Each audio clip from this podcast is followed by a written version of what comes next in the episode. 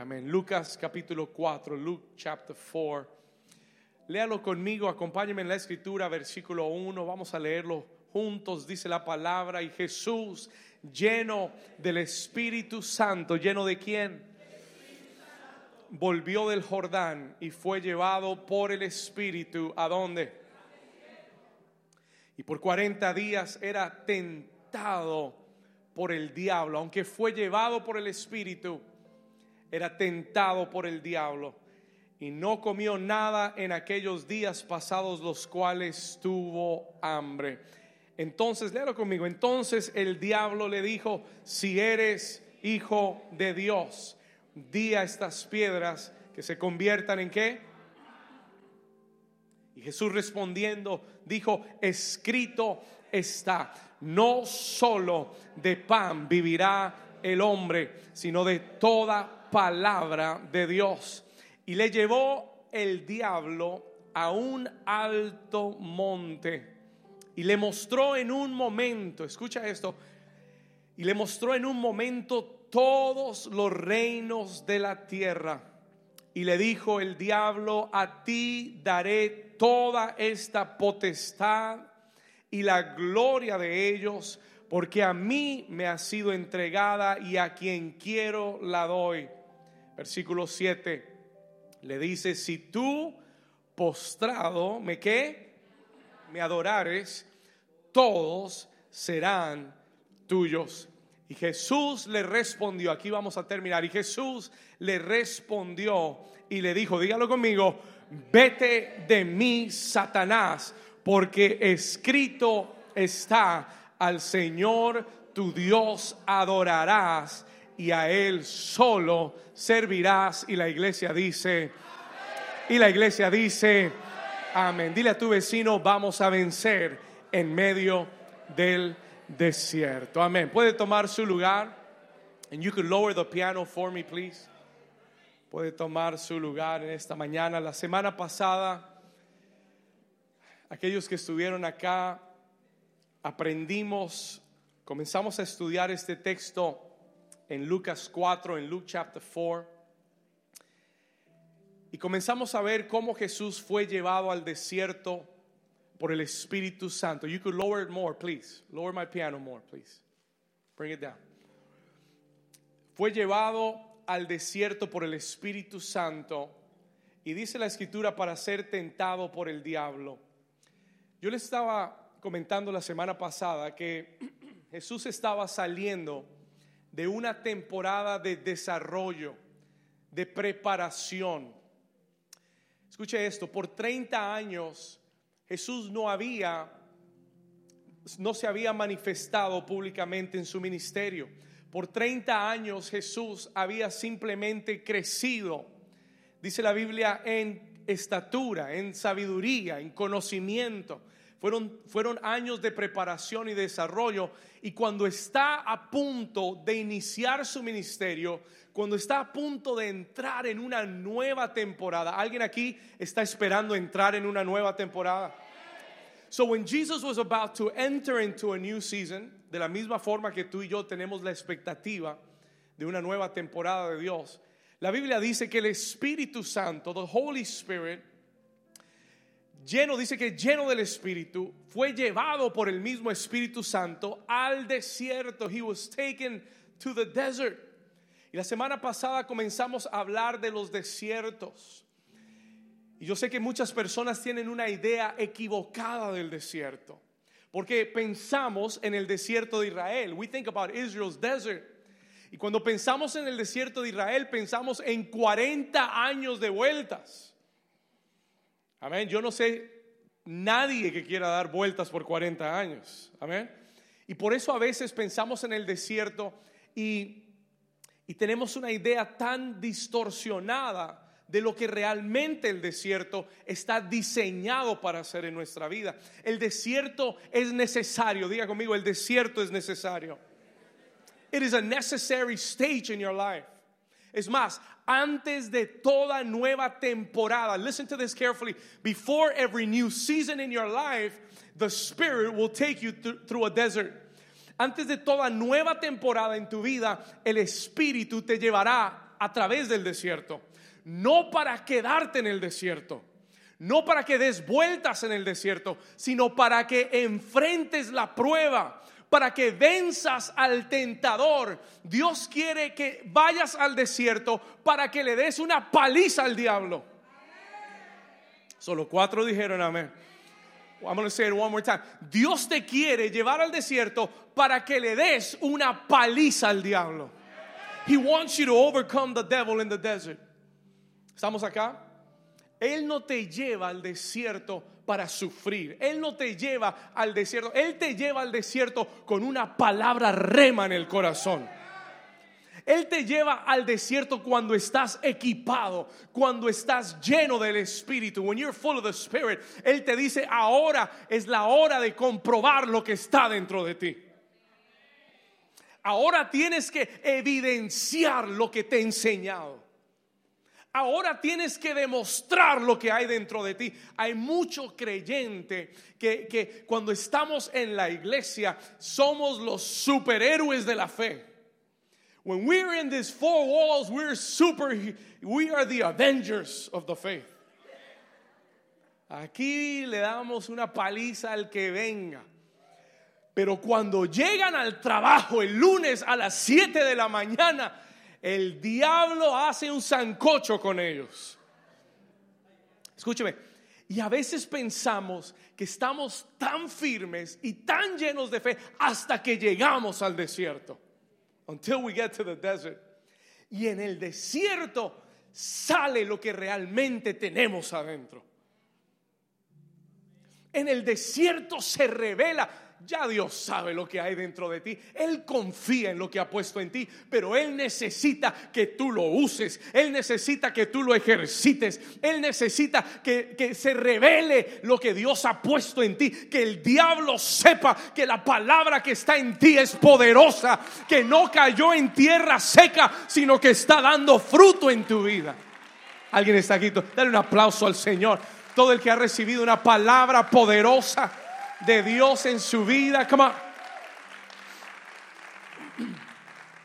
Escucha esto. Es necesario, diga conmigo, el desierto es necesario. Antes de la nueva temporada hay que pasar la prueba. You've got to pass the test. Dios te lleva, eh, todo lo que le voy a decir es un repaso de la semana pasada. Escucha esto. Dios te lleva al desierto para probar su palabra en tu vida. To test his word in your life. Dios te lleva al desierto para promoverte. He takes you to the desert to promote you. Si estás en un desierto, estás a punto de ser promovido. Se lo voy a repetir. Si estás pasando, if you've been going through a desert, you are about to hit a promotion in your life. You are about to hit a spiritual promotion in your life. Pastor, en el, en el desierto somos probados o tentados, ambos. Dios te lleva para probarte, el diablo te encuentra en el desierto para tentarte. It's the same. El diablo te tienta porque quiere hacerte fallar. Dios te prueba porque quiere promover tu vida. ¿Estamos acá? Dios no tienta a nadie porque su deseo no es que falles. His desire is not that you fail. So he doesn't tempt you. Por eso la Biblia dice, nadie diga que ha sido tentado por Dios porque Dios no tienta a nadie. Dios no es tentado y no tienta a nadie, pero Dios sí prueba a sus hijos. God will test his children. Y a veces usa el diablo para administrar la prueba. ¿Alguien está aquí todavía? A veces Dios da la prueba, a veces manda el diablo a que te dé la prueba. ¿Alguien está aquí todavía? Pero todo inspirado por Dios, ¿para qué? Para promover tu vida. He wants to promote your life. Dios no ¿Y por qué? ¿Y por qué este mensaje, pastor? Porque Dios está hablándonos. God is speaking to this church.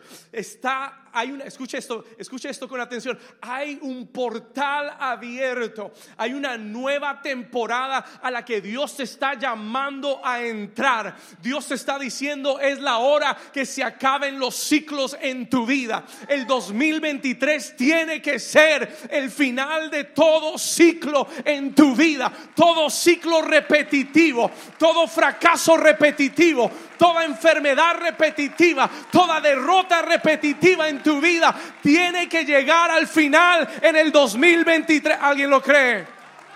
It's gotta come to an end in 2023. El fracaso económico tiene que llegar al final en el 2023.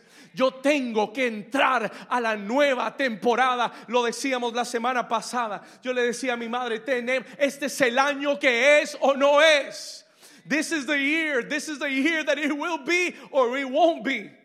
En otras palabras, o avanzamos o nos morimos en el desierto. ¿Estamos acá? God is declaring, Dios está declarando, este es el año, este es el tiempo. Es tu, tu, nueva temporada está a la puerta, pero habrá un enemigo, habrá una prueba, habrá una tentación. No creas que vas a entrar porque simplemente el pastor lo dijo en el púlpito el domingo. Vas a entrar cuando te enfrentes al diablo cara a cara y lo que te hacía caer antes no te haga caer ahora de nuevo.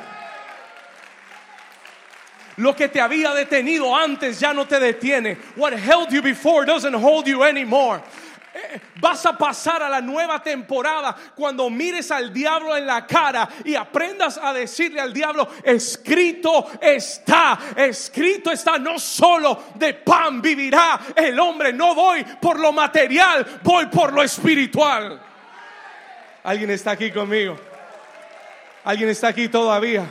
Vamos a darle un aplauso. Dios God is speaking to his church.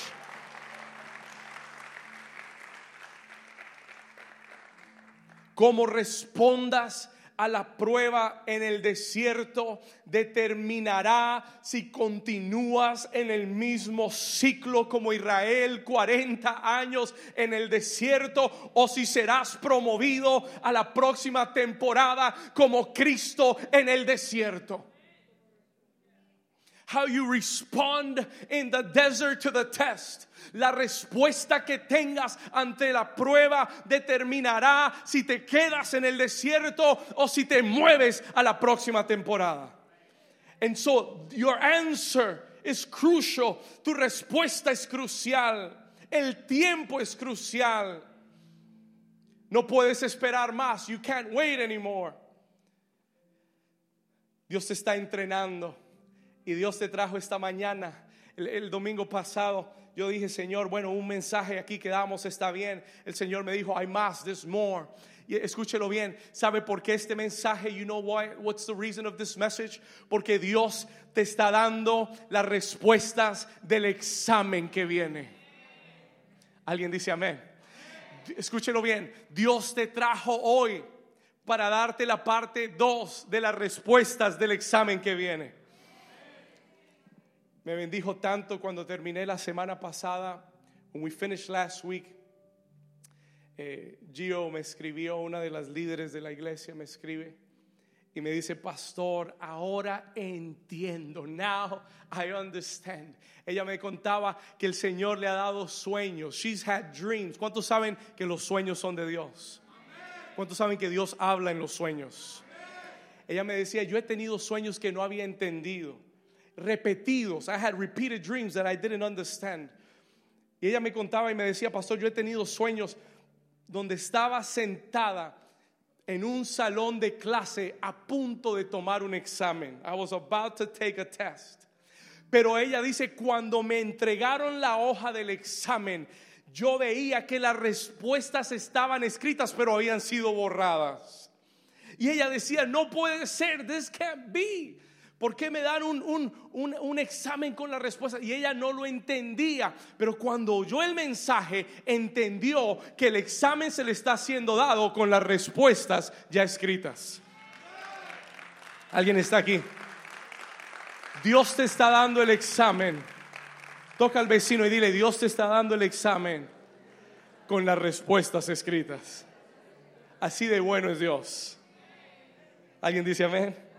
Así de bueno es Dios. That's how much He wants you to pass. ¿Usted ha tenido uno de esos maestros que quiere que usted pase la clase? Usted como que no quiere pasar y él como que lo arrastra que pase. Así está Dios con muchos de ustedes, arrastrándolos para ver si pasan. He's dragging you to the finish line. Porque muchos están haciendo los pesados. Pero Dios te está diciendo, I'm going to give you the answers because I want you to pass. Hay maestros que quieren fallarte. Yo he tenido esos maestros que querían era corcharte.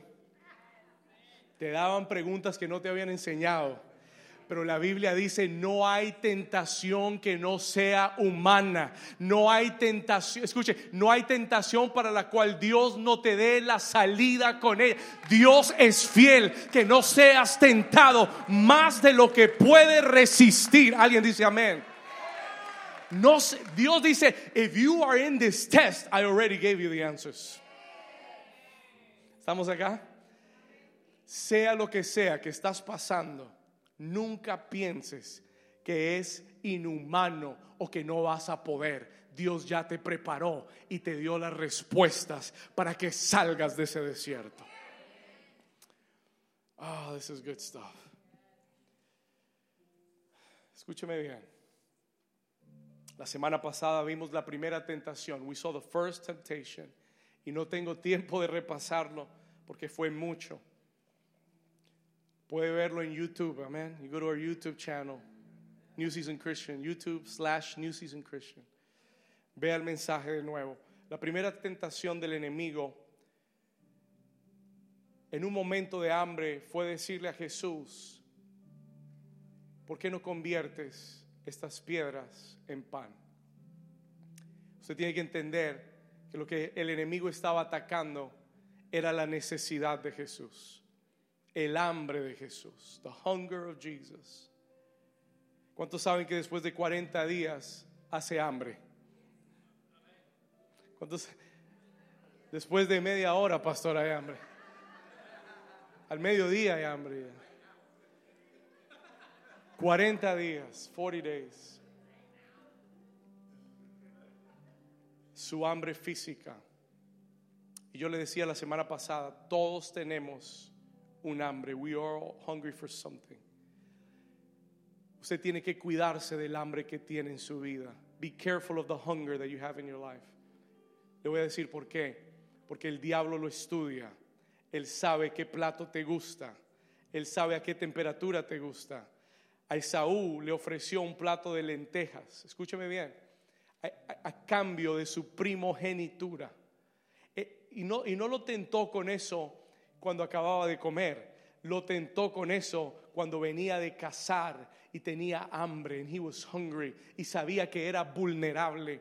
El diablo llegará en momentos vulnerables a tu vida y te ofrecerá lo que te, te ofrecerá tu plato favorito.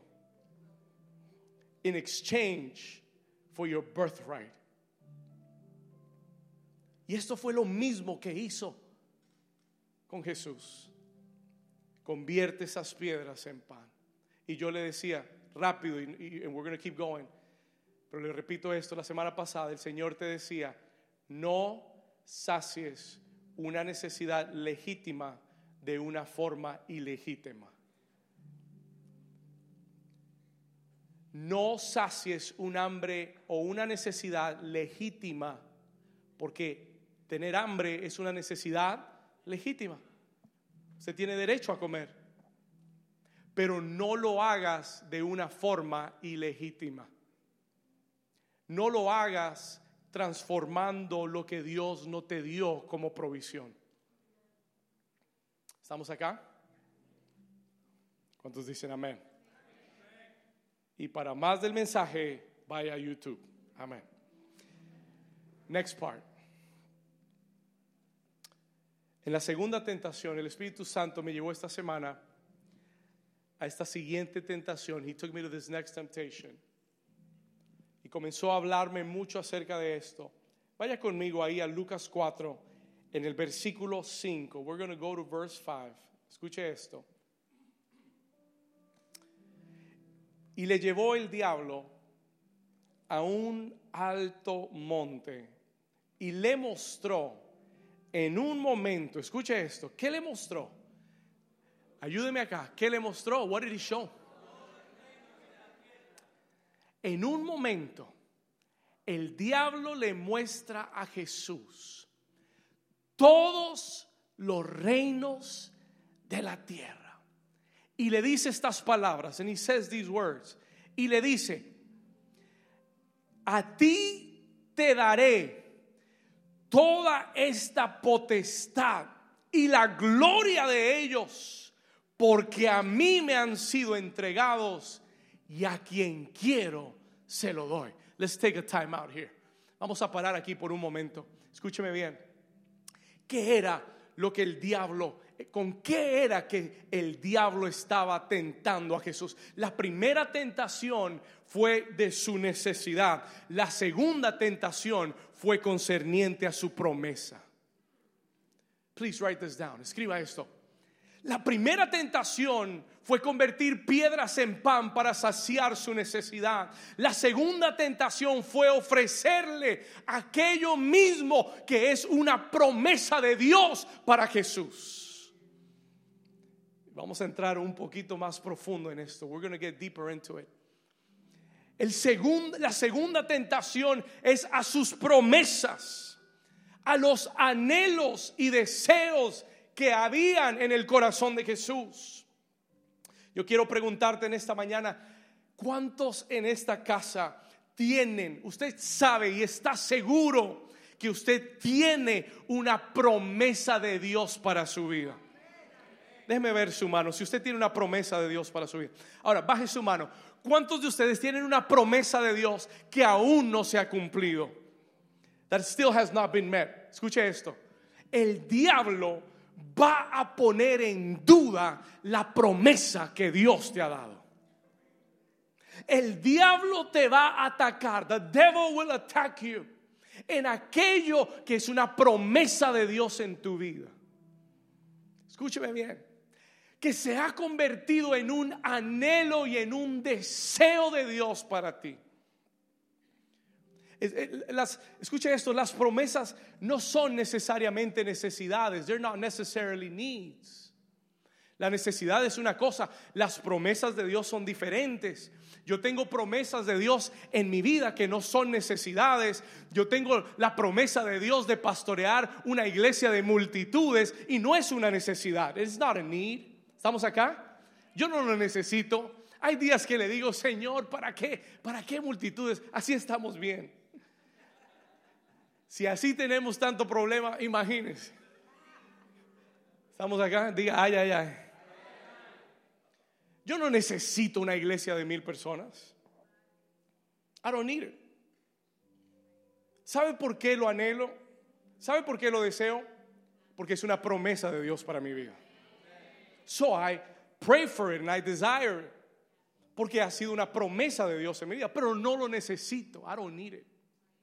No me hace más, no me hace menos, no me hace sentir más importante, menos importante. Yo estoy, quiero que sepa algo, su pastor está feliz de pastorear esta iglesia tal cual es. I am happy, I love it. I will do this. Yo, yo haré esto el resto de mi vida si así Dios lo quiere.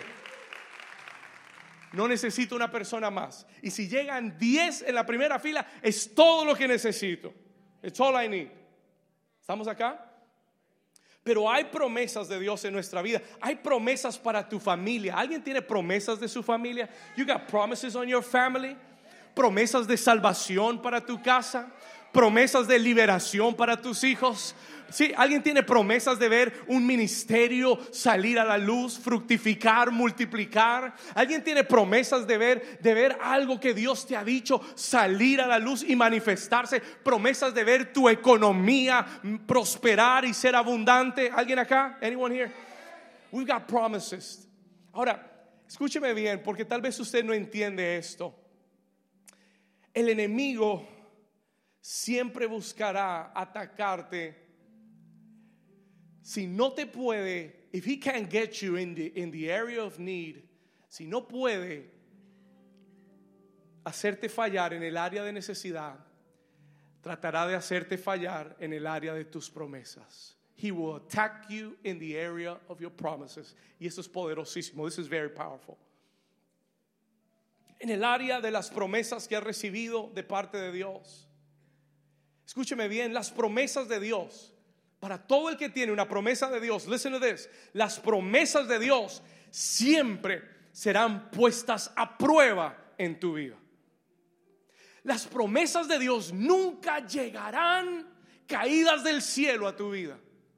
nunca llegarán gratuitamente a tu vida. They will never come freely to your life. Las promesas de Dios siempre serán puestas a prueba en tu vida. Si no, pregúntele a Abraham. Ask Abraham. Abraham, un día Dios le habla y le da una promesa y le dice, haré de ti una nación grande y te bendeciré y serás bendición y todas las familias de la tierra serán benditas en tu simiente. Y Abraham mira a su esposa Sara y dice, Dios mío, pero ¿cómo lo vas a hacer si Sara es estéril? ¿Cómo lo vas a hacer si los años van pasando y yo no me voy poniendo más joven, me estoy poniendo más viejo, mi esposa está más vieja y no vamos a poder físicamente hacer esto? Diga conmigo, las promesas serán puestas a prueba. Si tu promesa no es puesta a prueba, nunca saldrá a la luz. It will never come out to the light. Nunca saldrá a la luz una promesa que primero no ha sido probada en el corazón de alguien. It must be tested. It must be tested in your heart. Si no, pregúntele a José. José es un jovencito y tiene 13 años de edad, 12 años de edad. Dios le da un sueño de grandeza. Él ve como el trigo que representa su vida se levanta por encima de su familia, de sus hermanos, de su nación. Y él sabe que él tiene una promesa de Dios de bendecir a su familia, de bendecir a su nación. Pero con todo y eso, su sueño su promesa es puesta a prueba. Todo lo contrario a su promesa comienza a suceder. Sus hermanos lo venden, se convierte en un esclavo en Egipto, lo tiran a la cárcel. Everything is going opposite the promise of God. Ese es el desierto y esa es la prueba del enemigo para tu promesa. ¿Alguien está aquí todavía? ¿Alguien ha visto la prueba de su promesa? Bueno, vas en buen camino. Toca al vecino y dile, vas en buen camino. That's the road. Porque tu promesa debe ser probada. Your, your promise must be, must be tested. David recibe una. David es ungido a los 13 años como el próximo rey de Israel. Y por los próximos 17 años va a estar luchando para alcanzar la promesa.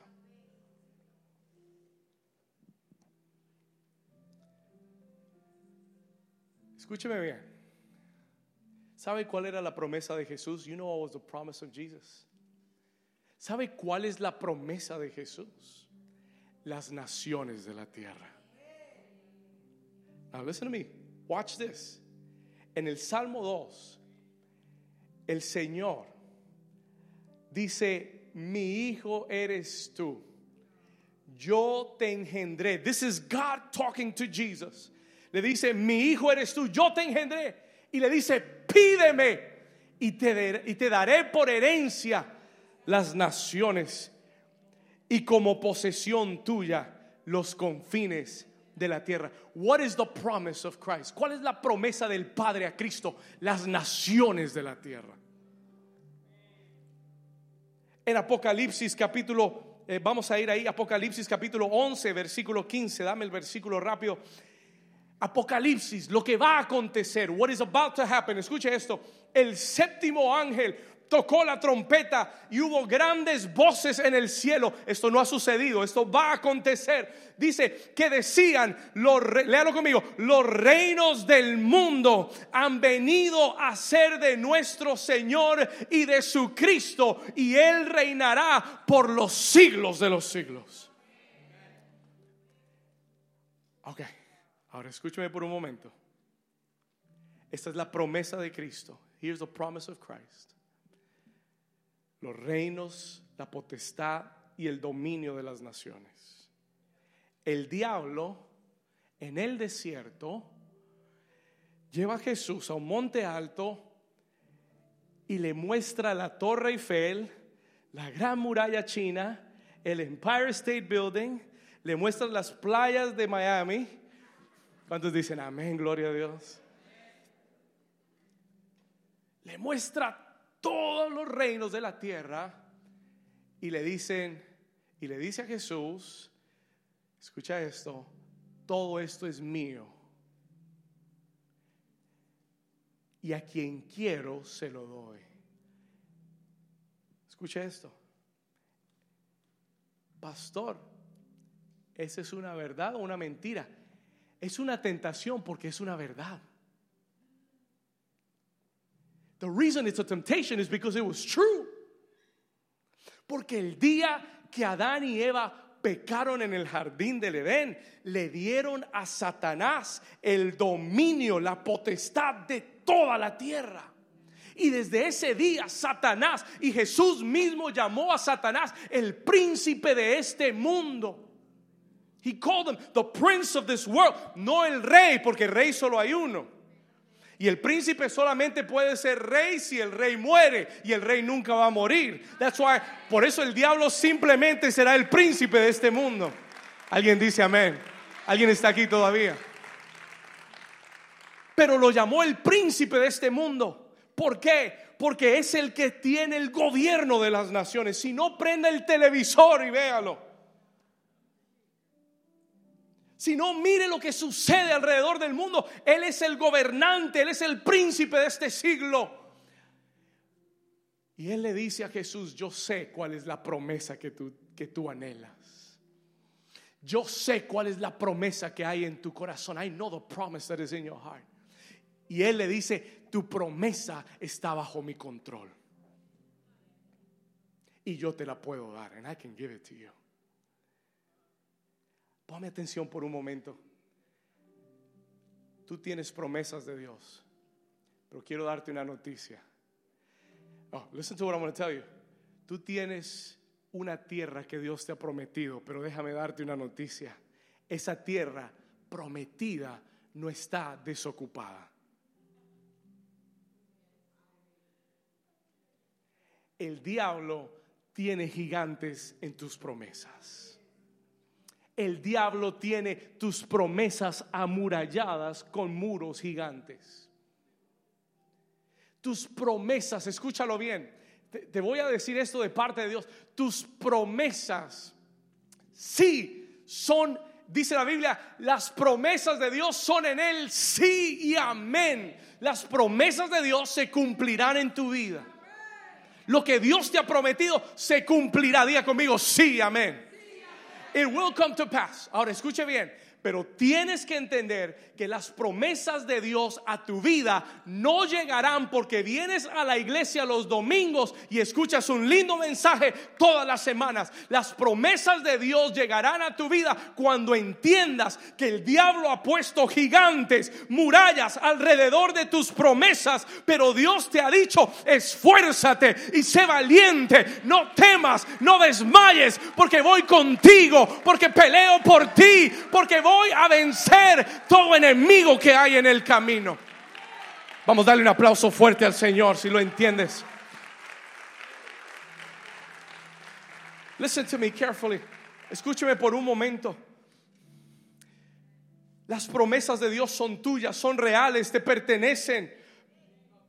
Pero tienes que entender en tu tierra prometida hay gigantes, hay enemigos que el diablo ha puesto sobre las promesas para resguardarlas, para que no llegues a ellas.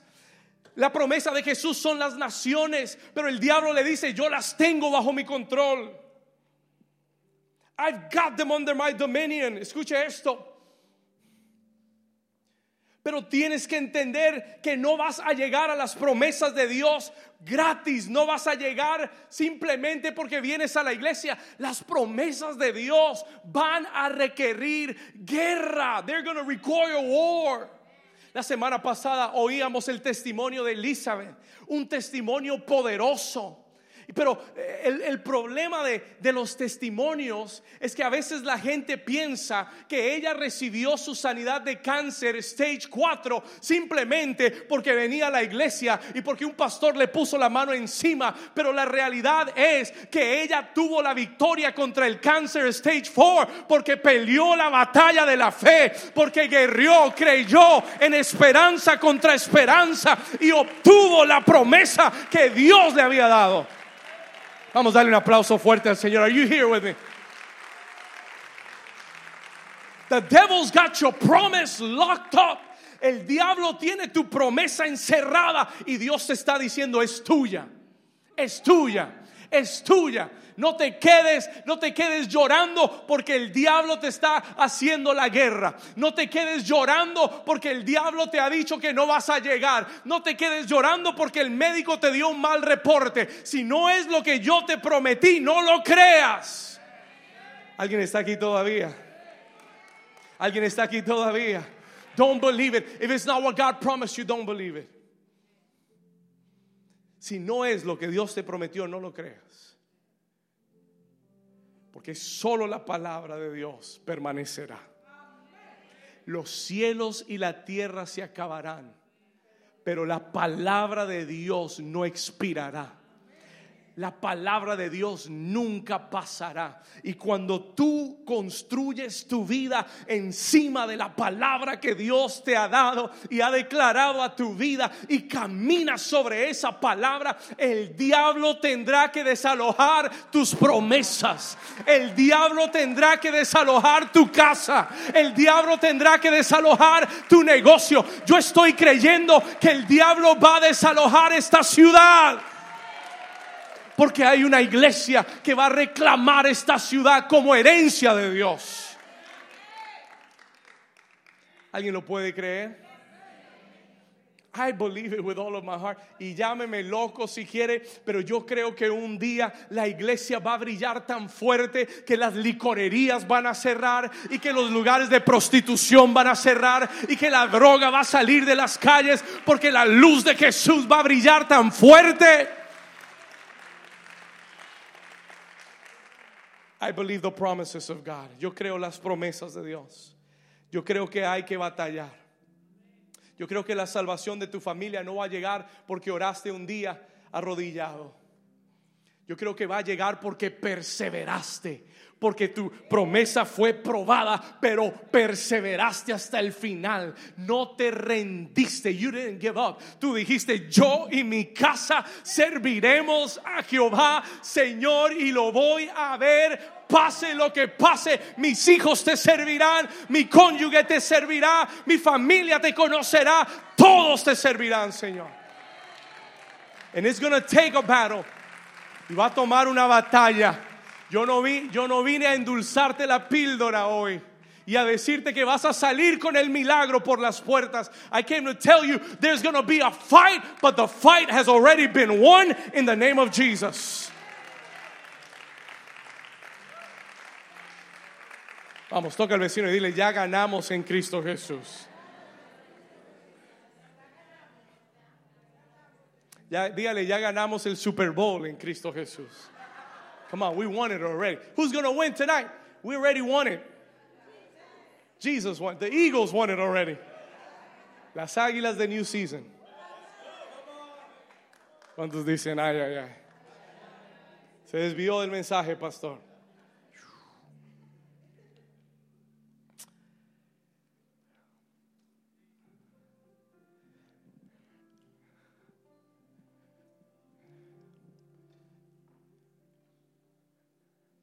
Jesús, vas a tener que pelear por esa promesa. Vas a tener que ir a la cruz y sufrir la batalla más sangrienta por las naciones. Escúcheme. ¿Usted cree que las naciones le llegaron porque sí? ¿Usted cree que la promesa llegó simplemente porque es el Hijo de Dios? Vas a tener que ir a la cruz. You're going have to go to the cross. Y vas a tener que sufrir y pagar precio de sangre para que las naciones y la promesa que Dios te dio se haga una realidad. Y por eso es una tentación porque el diablo le dice, Jesús, no tienes que ir a la cruz. You don't have to pay the price for that promise. Y aquí viene la tentación. La tentación son los atajos del diablo para alcanzar la promesa de la forma más fácil que puedas. que el diablo te va a tentar para que alcances la promesa sin pagar el precio. Que alcances la promesa sin ir a la batalla. El diablo siempre te presentará un atajo. He will always give you a shortcut to the promises of God. Pero todo atajo del enemigo es una tentación. I don't want it the easy way. Yo no lo quiero fácil. Jesús no lo conquistó fácil.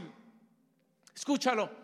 Yo no quiero, yo no quiero que para mí sea fácil. Yo quiero pagar el precio. I want to pay the price. Yo quiero pelear la batalla que hay que pelear para alcanzar lo que Dios ha declarado. Pero el diablo en el desierto, cuando estás en medio de la prueba, cuando estás en un tiempo vulnerable de tu vida, te dirá, ya has esperado mucho por esa promesa. You've waited too long for that promise. Ya has esperado demasiado, ya has perseverado demasiado. El diablo te dirá, ¿para qué vas a seguir ahí? Why are you going to stay there? ¿Para qué vas a seguir haciendo lo mismo? la, la tentación del enemigo es que tomes un atajo. Is that you would find a shortcut to your promise. Y el Señor me trajo hoy para decirte, cuídate de los atajos que te prometen llevar a las promesas, pero que simplemente te alejarán de Dios. Every shortcut of the devil is to get you away from God. Todo atajo del diablo es para alejarte de Dios. Te lo voy a mostrar en un momento. I'm going to show it to you real quick. ¿Alguien aquí ha tenido tentación de tomar atajos en su vida?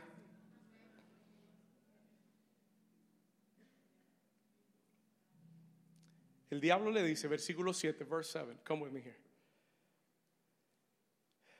Le ofrece los reinos, le dice, todo esto es mío y te lo voy a dar.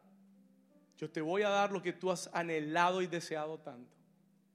Yo te voy a dar sin necesidad de morir tanto, sacrificar tanto, esforzarte tanto, sin necesidad de tanta cosa. I'm going to give it to you easy, baby. Así es el diablo. Easy. Si es easy, no es de Dios. ¿Estamos acá?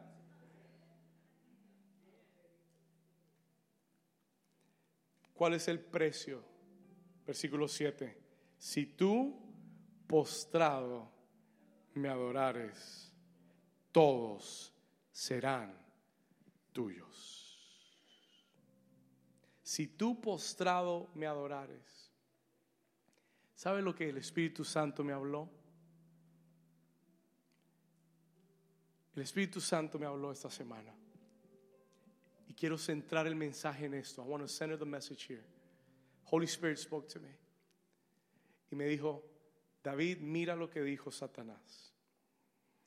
Y ponle mucha atención, porque esto es lo que él ataca en tu vida y esto es lo que él más teme en tu vida. Y yo le dije, ¿qué es, Señor? Tu adoración.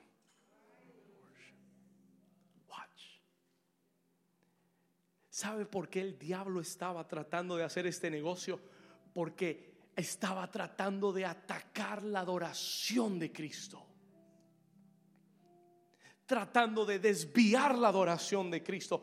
It is the one thing, es lo que, escúcheme con mucha atención, por favor, y espero que lo oiga en su espíritu. Lo que el diablo más teme de ti es que adores a Dios. ¿Por qué Faraón no quiso soltar a Israel? Porque no quería que fueran a adorar a Dios. ¿Por qué teme el diablo tanto que adores a Dios? Porque tú fuiste creado para adorar a Dios. Porque tu adoración le recuerda al diablo lo que él dejó en el cielo. Y le recuerda al diablo que Dios tiene un pueblo que lo adora, that worships him. Escúcheme, es lo que el diablo tratará de atacar en tu vida. That's what he. Eh, eh, eh, yo, yo me ponía a pensar y decía, ¿por qué es que cuando uno pasa una prueba es cuando menos quiere adorar a Dios? Es cuando tu alma menos quiere levantar las manos. Es cuando tú menos quieres rendirte ante Dios. Cuando estás en medio de la prueba y el diablo te dice, si Dios es tan bueno, ¿por qué te está pasando esto? Si Dios está contigo, ¿por qué las cosas te están yendo mal? Si Dios realmente va a cumplir su promesa, ¿por qué todo te está yendo contrario? Y es el pretexto del diablo para que te postres ante la situación. Es el pretexto del diablo para que te postres ante el enemigo y dejes de adorar a Dios.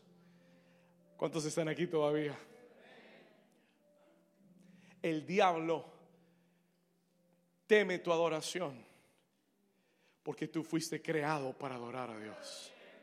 El libro de Efesios capítulo 1 dice que fuimos hechos para alabanza y gloria de su nombre. We were created. Escúcheme muy bien, usted no está en la tierra para hacer negocios, ganar plata y construir edificios y tener dinero en el banco. Usted está en la tierra para adorar el nombre del Dios viviente, para hacer un testimonio que hay un Dios vivo, que hay un pueblo que le adora, que hay un pueblo que sabe que el Dios de los cielos es real y verdadero. That's why we are on this earth.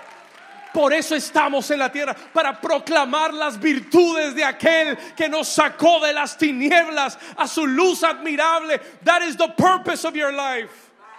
Ese es el propósito de tu vida. Por eso el Salmo dice, todo lo que respire, alabe a Jehová. Everything that has breath, praise the Lord. ¿Por qué? Porque fuiste creado para adorar a Dios. Fuiste creado para adorar a Dios. Y el diablo lo sabe. Y el diablo quiere desviarte de la adoración. El diablo quiere sacarte de la adoración.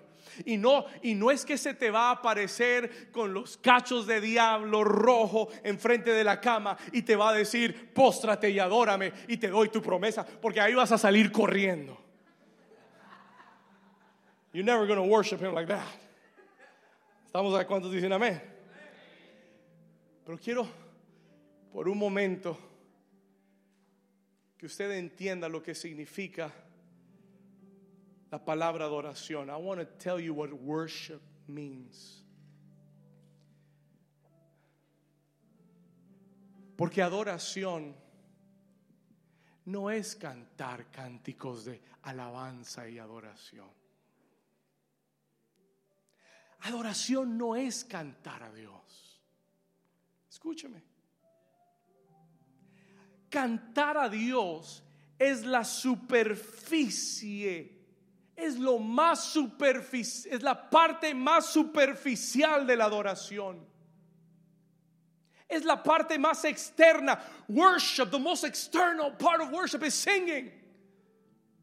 That's the tip of the iceberg.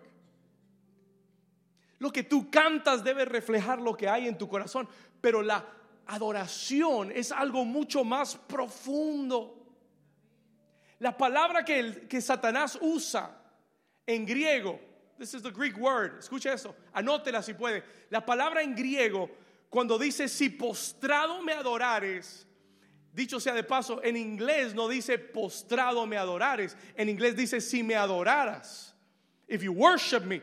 En español dice si postrado, porque la palabra de adoración es la palabra griega proscuneo, que quiere decir postrarse.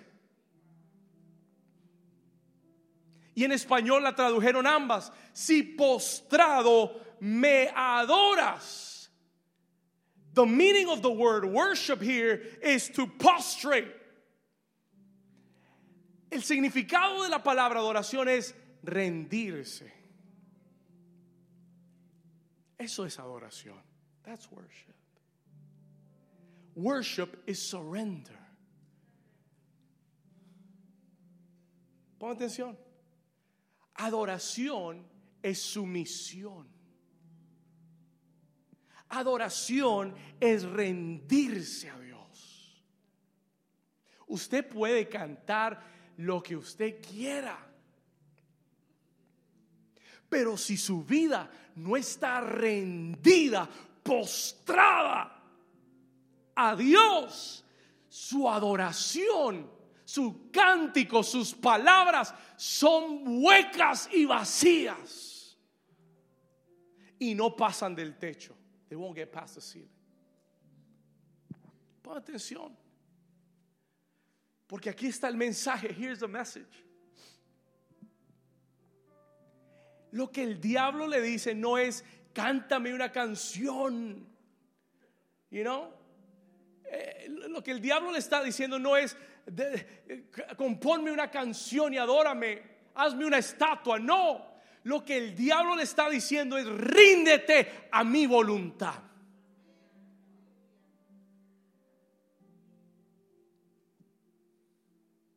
Porque cuando te rindes ante las circunstancias, y eso fue lo que el Espíritu Santo me habló. ¿Sabe cuándo yo dejo de adorar a Dios?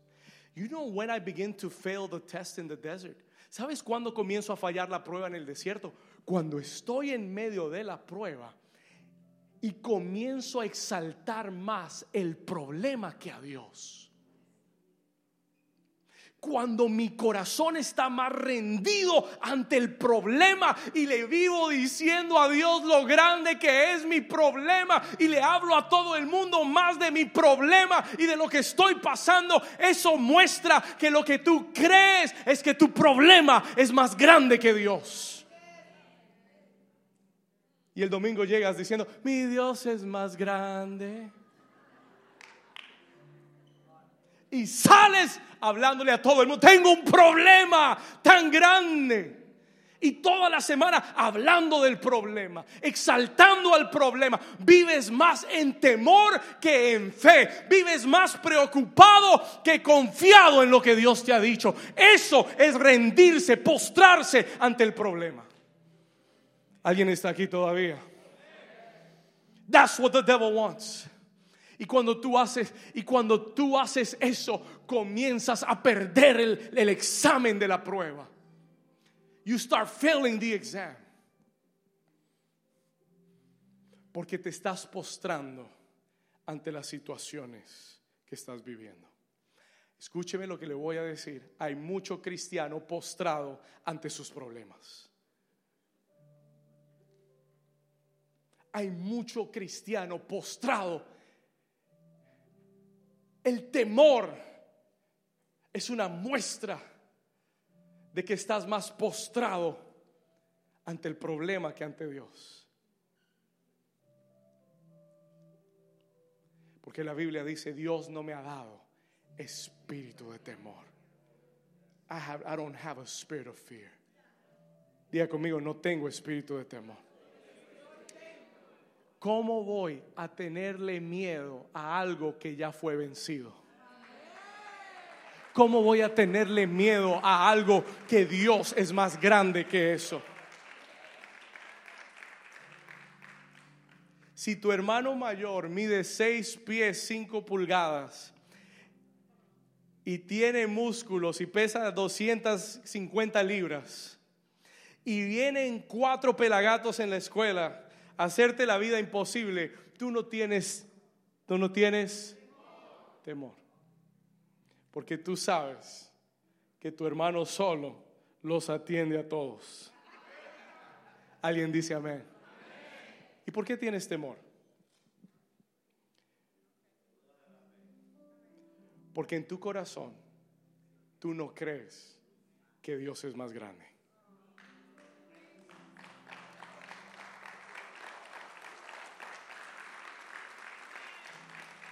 Y te postras. ¿Por qué vives preocupado? Si Él te dijo, no os afanéis por nada.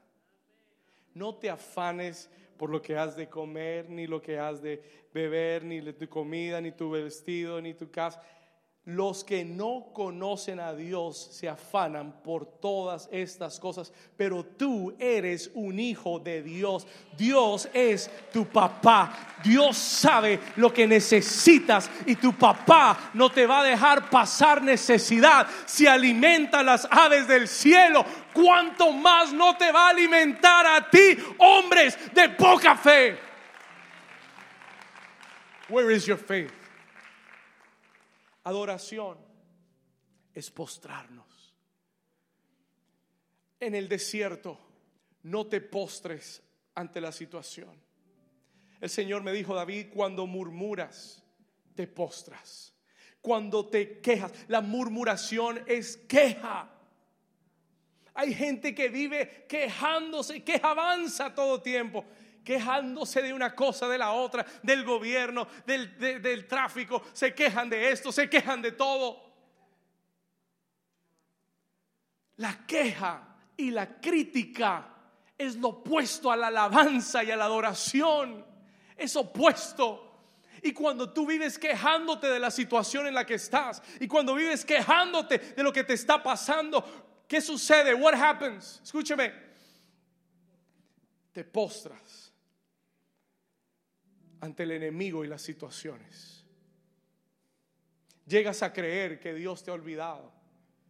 Comienzas a pensar que Dios es injusto ¿Por qué las cosas no te han salido bien? Dice el libro de Corintios en el capítulo 10 que Israel murmuró, se quejó. ¿Sabe lo que hizo? ¿Sabe lo que mantuvo a Israel 40 años dando la misma vuelta? Su murmuración, su queja continua. Dios les daba comida fresca en el desierto y se quejaban porque querían carne, que no habían comido carne.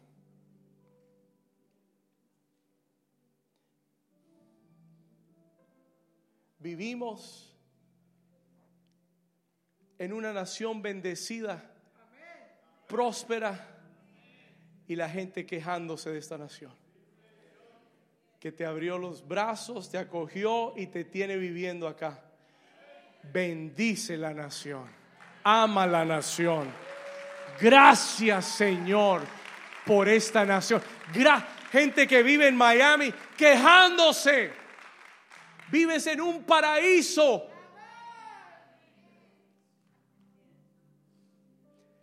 No prosperas, no sales adelante porque no amas esta ciudad. Mire, hace muchos años atrás, cuando yo me mudé, yo me crié en Nueva York. I was raised in New York. Y el Señor me trajo. Yo no quería venir. I didn't want to come. Y cuando llegué, nada me salía bien. Estuve estancado. Estuve en un ciclo. I was in a cycle. Nothing no encontraba trabajo, no pude estudiar, estaba estancado, nada me salía bien. Y un día orando le dije, Señor, ¿qué está pasando? Y el Señor me dijo, hasta que no ames esta ciudad y hasta que no bendigas esta ciudad, no serás bendecido en esta ciudad. The Lord spoke to me like that, straight, straightforward. Y lo entendí ese día. Y dije, Señor, gracias porque me trajiste a un lugar hermoso. Tiene playa, tiene palmera. La gente del mundo quiere venir a vivir acá. Y yo, y, yo estoy quejándome porque me trajiste acá. Y el día que cambié mi confesión y el día que comencé a bendecir esta ciudad, Dios comenzó a bendecirme en esta ciudad. ¿Alguien está aquí conmigo? Hay que aprender a dejar la queja a un lado. Leave your complaint aside. Dios es bueno. Dios ha sido bueno. Seguirá siendo bueno. Y aunque lo que pase no me agrade, yo sé que trabajará para mi bien. ¿Alguien está aquí todavía? Vamos, dale una. Si tú sabes que Dios es bueno, dale un aplauso al Señor.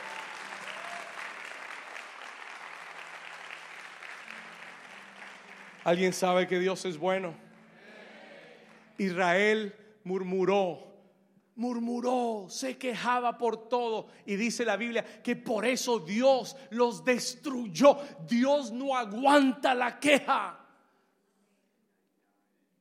Es ruido a los oídos de Dios. Él se mueve en la alabanza, pero Él se aleja con la queja. Alguien dice amén. Él lo atrae la adoración, la alabanza, pero la queja lo aparta. Begin to complain and watch how the presence of God will leave the room. Comienza a adorarlo, comienza a darle gracias, a bendecirlo y mira cómo Él llega. Ten un corazón agradecido y mira cómo su presencia desciende. Vive con un corazón agradecido. Live with a grateful heart. Alguien Dios le está hablando hoy. Job declaró, ahora, yo no sé si usted le ha ido tan mal como Job, pero a Job le fue muy mal. Listen, Job dijo estas palabras En Job capítulo 1, versículo 21, Jehová dijo, dijo, dijo Job, perdón, Jehová dio y Jehová quitó. Pero Job decía, sea el nombre de Jehová bendito. Y en todo esto no pecó Job ni atribuyó a Dios despropósito alguno. Con todo lo que Job perdió, nunca se quejó de Dios. Dios dio, Dios quitó. Sea bendito el nombre de Dios. Y así como quitó, te volverá a dar también. Así como quitó, multiplicará también. ¿Sabe cuál es la clave? Bendito sea el nombre de Dios. Pablo decía, yo sé tener en escasez, yo sé tener en riqueza, sé, sé, tener de todo, sé tener nada y en todo agradecido con Dios. Dios no te dará mucho si no eres agradecido con nada. ¿Estamos acá? If you can be grateful with nothing, He will bless you with many things.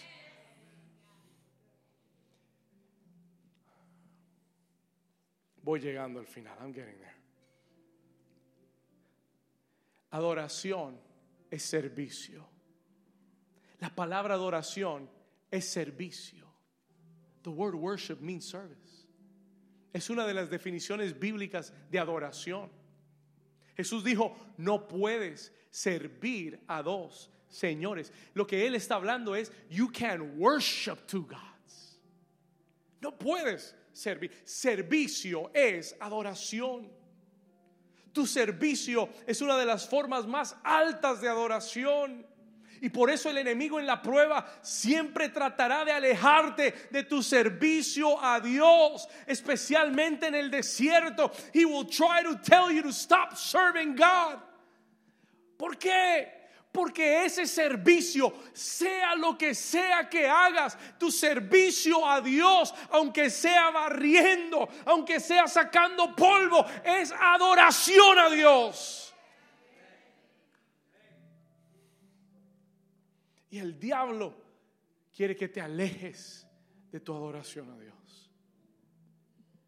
Esa es su meta en el desierto, es alejarte de que le sirvas a Dios es alejarte de que adores a Dios.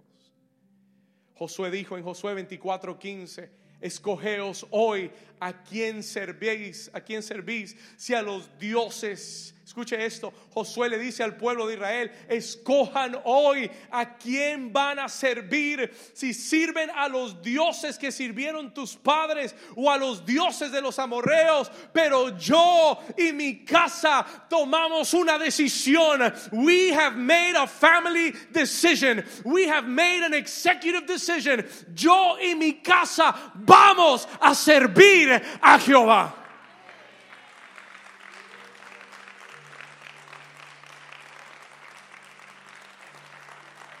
es una decisión de adoración. Estar en la casa de Dios, adora a Dios. Solamente el hecho de venir, de rendir tu tiempo, de rendir tu espacio, de rendir tu voluntad. No tienes que estar aquí. You don't have to be here. Tú vienes porque adoras a Dios. Porque quieres que tu vida adore a Dios. Jesús le responde, Lucas 4, we're getting to the end. Voy a terminar acá. Lucas capítulo 4, versículo 8. Escuche esto. ¿Sabe cuál es la clave para vencer al desierto, a Satanás en el desierto? Tu adoración. Your worship. Estás pasando una prueba. Estás en medio de un desierto. Mira lo que Jesús le responde, versículo 8. Jesús, no tienes que ir a la cruz. Adórame. Quéjate. Póstrate ante lo que estás pasando. Y Jesús le dice, versículo 8. Jesús le responde y le dice, vete de mí, Satanás. Porque escrito, léalo conmigo, escrito está al Señor tu Dios adorarás y a Él solo qué? servirás. Porque, la, porque el servicio es adoración. Él le dice, Satanás, vete, get behind me, Satan. Hay días que hay que hablarle duro al diablo. Y tienes que decirle, vete, Satanás. Porque escrito está, solo a Jehová tu Dios adorarás y solo a Él servirás. Escúcheme esto. Y voy a terminar. Escuche esto. La victoria en la prueba que estás atravesando es tu adoración a Dios. No estoy hablando de cantar un cántico.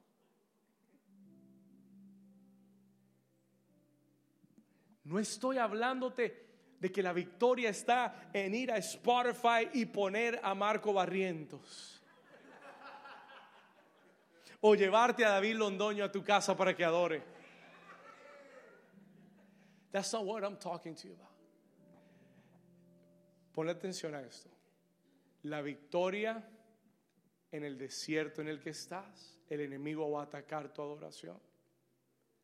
La victoria está en postrarte ante Dios, rendir tu vida ante Él y decirle como Cristo, Señor, yo no quiero ir a la cruz, pero que no se haga mi voluntad sino tu voluntad, Señor.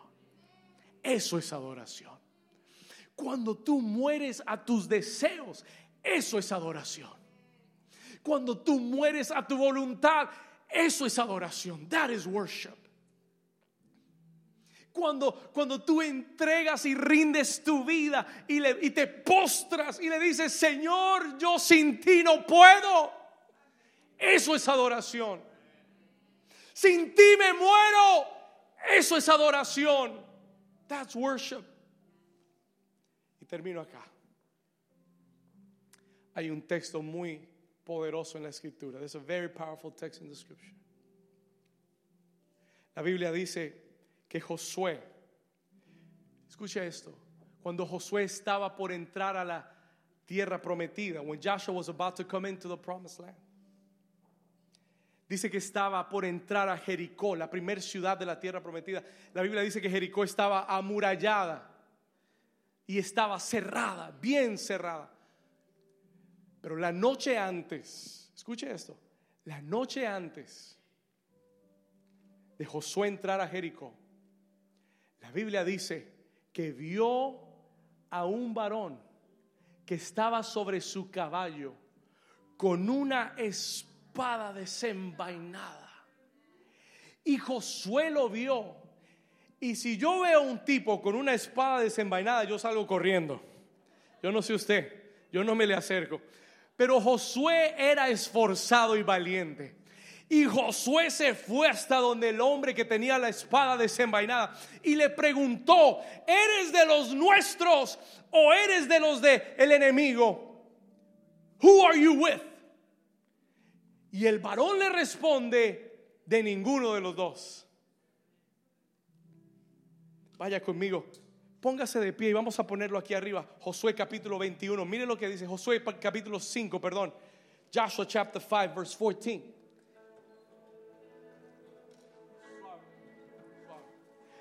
Él respondió, escuche esto, no, no soy de los tuyos, y no soy de los de tus enemigos.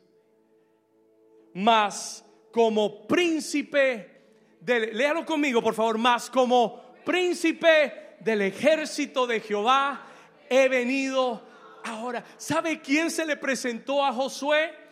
El Señor Jesús. ¿Cómo lo sabe, pastor? Mire, porque la Biblia dice que Josué, ¿qué hizo?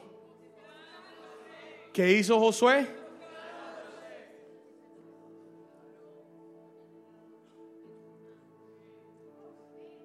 Josué, cuando supo que ese era el príncipe del ejército de Jehová, se postró. Y dice que le se postró su rostro en tierra y le qué y le adoró. Eso es adoración. Escuche esto.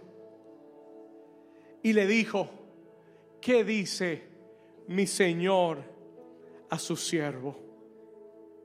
Y él le responde, versículo 15, versículo 16, y el príncipe del ejército de Jehová le respondió a Josué, quita el calzado de tus pies, porque el lugar donde estás es santo.